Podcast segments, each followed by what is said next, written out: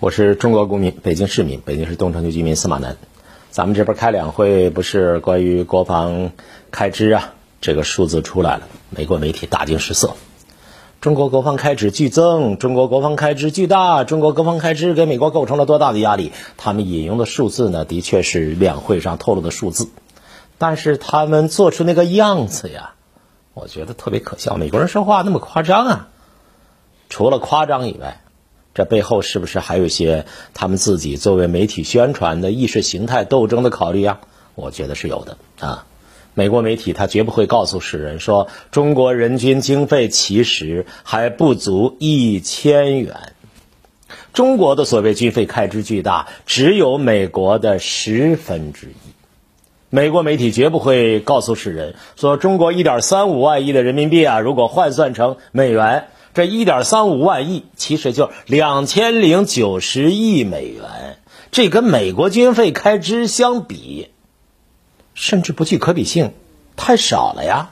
美国媒体绝不会告诉世人说，美国在二零二零年的军费开支，就去年开支，疫情期间，除了往叙利亚发了几枚导弹之外，啊，除了暗杀苏莱曼尼之外，你搞什么军事行动了？知道吗？去年美国军费开支七千三百八十亿美元。美国 GDP 总量是二十多万亿吧，二十点九三万亿美元军费开支占 GDP 的多少？百分之三点五。大家记住这三点五啊，记住三点五，因为一会儿要和我们做我们中国的军费开支的比例做比较。美国媒体绝不会告诉世人，特朗普说的“美国第一”，哼，主要是指美国军费开支第一，主要是指美国新冠病毒死亡人数、感染人数第一。这两个第一，我告诉你，在世界上是。一路绝尘，没人能超过，断无第二者能够超过。全世界范围之内是没有人能够比得了的。美国媒体也绝不会告诉世人，美国之所以咋呼中国军费骤增，干嘛？无非是为了让美国的军费开支更高。现在美国军费开支已经够高了，高到什么程度？做个比较，那这个比较方法很逗。相当于美国之后的，从第二名一直到第十五名的第十这么多国家的军费开支的总和，乖乖，这叫什么概念？所以美国说别人军费开支高，用过去说老过老过落到猪身上看不见自己黑，这已经没有办法形容了。美国媒体绝不会告诉世人中国军费。占 GDP 多少？只有百分之一点二五，还记得前面三点多吗？远远低于全世界和平时期军费开支在 GDP 当中占比啊，占比低于百分之二的通行标准，也低于军费开支占 GDP 百分之二点六的世界平均水平。这个比例还不到美国比例的一半。美国媒体当然更不会告诉世人。中国的军队的遗传基因决定，中国军队什么遗传基因？八一南昌起义，人民军队忠于党，听党指挥，打胜仗。我们的军队的遗传基因决定了，他绝不会去欺负世界上任何一个国家，绝不会主动挑起战争、发动战争去推翻别国政权。中国军队是仁义之师，他们只有一个目标，就是保卫祖国，维护和平。中国呀，建国七十年来，其实如果我们省去所有的政治词句，我们就用最简单的老百姓听得懂的话来说，中国人民致力于解决两个问题：一个问题不挨饿，一个问题叫不受欺负。不挨饿了，不受欺负了，中国人就能够恢复历史上的荣光，就能够找到尊严，就能够自立于世界民族之林。还说军费，就我们的军费增加。那现在我们的军费开支这么多，是比以前增加了，但比美国少很多。那我们现在还增加不增加呢？增加多少呢？增加的迫切性有多大呢？这个军事作者克罗廖夫，我经常读他的关于 军这关于这个军事的文章。克罗廖夫有个说法，他说外媒估算呀，说中国军队武器装备费在军费当中的比重，可能从百分之三十二。啊，增加到百分之四十以上。军费里边好多是吃饭的费用，人头费，是吧？军费当中武器装备的费用，它可能从百分之三十二增加到四十以上，这个跟美国武器采购费用比例差不多。如果按照军费。装备采购费用占军费呢三分之一强的这样一个比例来计算，目前中国军队每年的装备费用应该在四千五百亿人民币左右，那折合起来是多少？七百亿美元。这些钱能干嘛？在美国能干嘛？不知道。美国反正呢，那经费花的那叫一个花钱如流水。哈哈在中国，这四千五百。呃，这这这七百亿美元呀，可以造七十艘零五五型导弹驱逐舰，能够造十五艘山东号航母，十五艘，五艘，五艘，再来五艘，十五艘航母，哇，七百亿美元拿下，这就是中国今天的啊军队经费可以干这么多活所以呢，按照这样的一个军费来理解呢，就是中国的军费额呀。现在已经可以支持中国的国防现代化，中国的军费会增长，但是没有必要呢飞跃式的增长了，只要逐年稳定的增加就行。中国军费为什么花钱那么少？这是一个美军反正很羡慕的问题啊，因为什么呢？因为中国劳动的绩效比较高啊。因为中国人做的东西啊，又省钱又过瘾，又便宜又好，又好看又好用。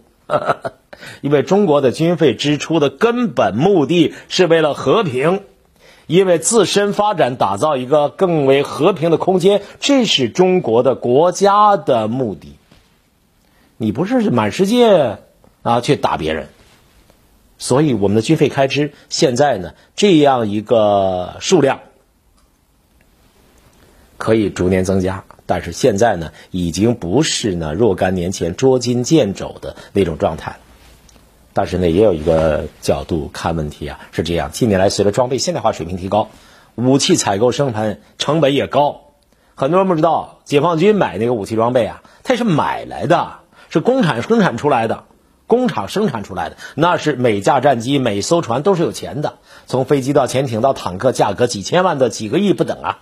第五代战机、战略运输机、战略战术、战略战术运输机、预警机、电子侦察机、直升机，还有核潜艇，还有航空母舰，还有通信卫星，那也是军事装备。侦察卫星、战略核导弹、各种弹药、各种新式武器，那这些东西，第一都得买，第二都得呢均衡配置。都要发挥不同的作用，使之形成最大的作战效能。我想大家已经能够猜得出来了，花钱最多的是什么呀？人们说话不一样，一说空军，一说海军，反正花钱最多是空军、海军。海军和空军比起来，可能花钱更多一点。对中国这么一个大国来说，这么漫长的海岸线，对吧？当然需要突出海军的建设，因为海军是震慑力量。能够在关键的时刻、关键的节点、关键的时候发挥关键的作用，海军是决战的力量。一次规大规模的海上战役就能决定国运，大家还记得不记得？甲午海战，李默然老师演的邓世昌，那是看了之后扼腕心痛啊！我们的海军被人家打败了，清朝的国运由此下去了。所以。毛主席有个题词：“我们一定要建设强大的海军，建设一支强大的海军，在捍卫国家利益的时候先发制人，歼灭我们的敌人。”有一句话说的特别好，我不知道谁说的，克罗廖夫说的还是谁说的？不管谁说的，这句话我告诉你，太棒了！说我们的海军为什么要啊要发展呀？海军发展。就是捍卫我们老百姓随便吃海鲜、喝啤酒的权利的。没有强大的海军，老百姓想吃海鲜、喝啤酒不行啊。但是，但是在中国有那么一批人，比方说以某人为代表的啊，这个人呢是火车司机出身，是火车司机出身的，被公知包装为中国最牛的经济学家的。被请去到什么什么会上出谋划策的，年纪很大的，说话倒是慢条斯理、温文尔雅的，但骨子里是反对中国根本政治制度的。他一点不隐瞒自己当年被打成右派是货真价实的，他是真的右派的。他的很多观点是极其幼稚的，成为笑柄的。啊，被称之为著名经济学家的谁呀？他弄了个单位，非法存在。从物竞天择里边找了两个字儿知道吧？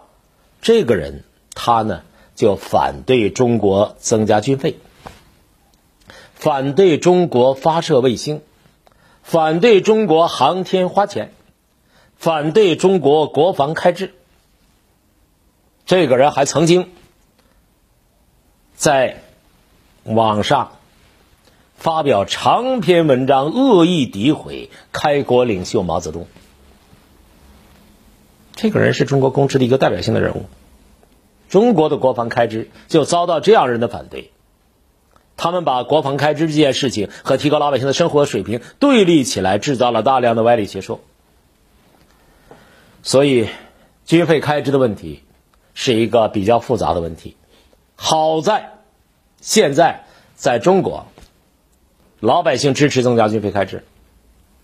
为什么呀？和关乎每个人的利益啊！刚才我说那句话说的好啊，海军的发展就是为了保证老百姓吃海鲜、喝啤酒的权利的。以目前的进度来推算呀，到二零二五年，这四年了嘛，啊，中国海军将会有三艘航母打击编队，不是三艘大船，是三支航母打击编队、航母战斗群。这个时候，到二零二五年的时候。我们的三艘、三支航母打击战斗群的存在，意味着我们将形成这个地球上的第二大的航母舰队。这对于捍卫我们的国家权益啊、海洋权益啊、国家利益啊，具有非常重要的意义。当年刘华清老将军看到美国啊航母，想多看看，人不让看。刘华清说：“不造出航母，我死不瞑目。”现在，二零二五年，今年是二零二一年，二零二五年就眼巴前眼看着三艘航母打击编队游弋于大洋之上。什么叫扬眉吐气啊？什么叫民族自信呢？这就是强大的军队啊！它不是靠人头堆出来的，军费这个东西对军队的战斗力有直接影响。你想想，张大彪啊，战卫华是我很好的朋友啊，战卫华就是那个那个三营长张大彪。李云龙手下有意大利炮和没意大利炮，那能一样吗？三营长，把那意大利炮给我拉出来！我那有没有意大利炮？当然不一样啊！李云龙是大英雄啊，长征走过来的，我红军将领啊，那是打起仗来又勇敢又机智，身经百战。但有没有意大利炮呢？不一样啊，战斗力自然不同啊，全是三八大盖那战斗力和。意大利炮比起来当然不一样，战斗力不能仅仅等同于战斗意志，战斗意志加上意大利炮，战斗意志加上三八大盖，那能一样吗？所以军费开支这事儿高度重要，你很难想象一支经费拮据的军队，经经费拮据的军队，你保持战斗意志可以啊，但是你战斗意志和战斗力终于不能简单等同。以目前我国的军费开支占 GDP 的百分之。一点二五，这比美国低一半还多。那按照这样的一个比例来计算，我们比世界平均军费开支二点六低的太多了。所以，按照这个估计，咱们取个世界平均水平吧。那好，我们的军费还有很大的上升空间，对不对？中国是世界上少有的大多数国民支持军费增长的国家，老百姓都支持。你不信，你看看网上舆论，对吧？所以我们的军费增长的空间还是很大的。毛于师影响力有限，公知崩溃在二零二零年。现在毛于师那套说辞如果拿出来的话，不会被喷死啊？有个小伙子啊，他在网上说：“我作为纳税人。”我坚决支持中国军费增加。二零二一年中国军费增加百分之六点八，作为纳税人，我完全赞成啊！中国是大国，目前的军费预算，不管总额还是占 GDP 的比例，都远低于美国，甚至不如印度。注意啊，这个信息说不如印度，比例啊，对吧？那美国、印度每年都在增加，还有海外强邻，在祖国统一还没有实现的环境之下，增加军费预算。难道不是很有必要吗？当然很有必要，对不对？法新社倒是说了一句实话，这个法新社啊，跟这个法广一天到晚黑中国，黑的那叫一个起劲儿，黑的那叫一个没底线。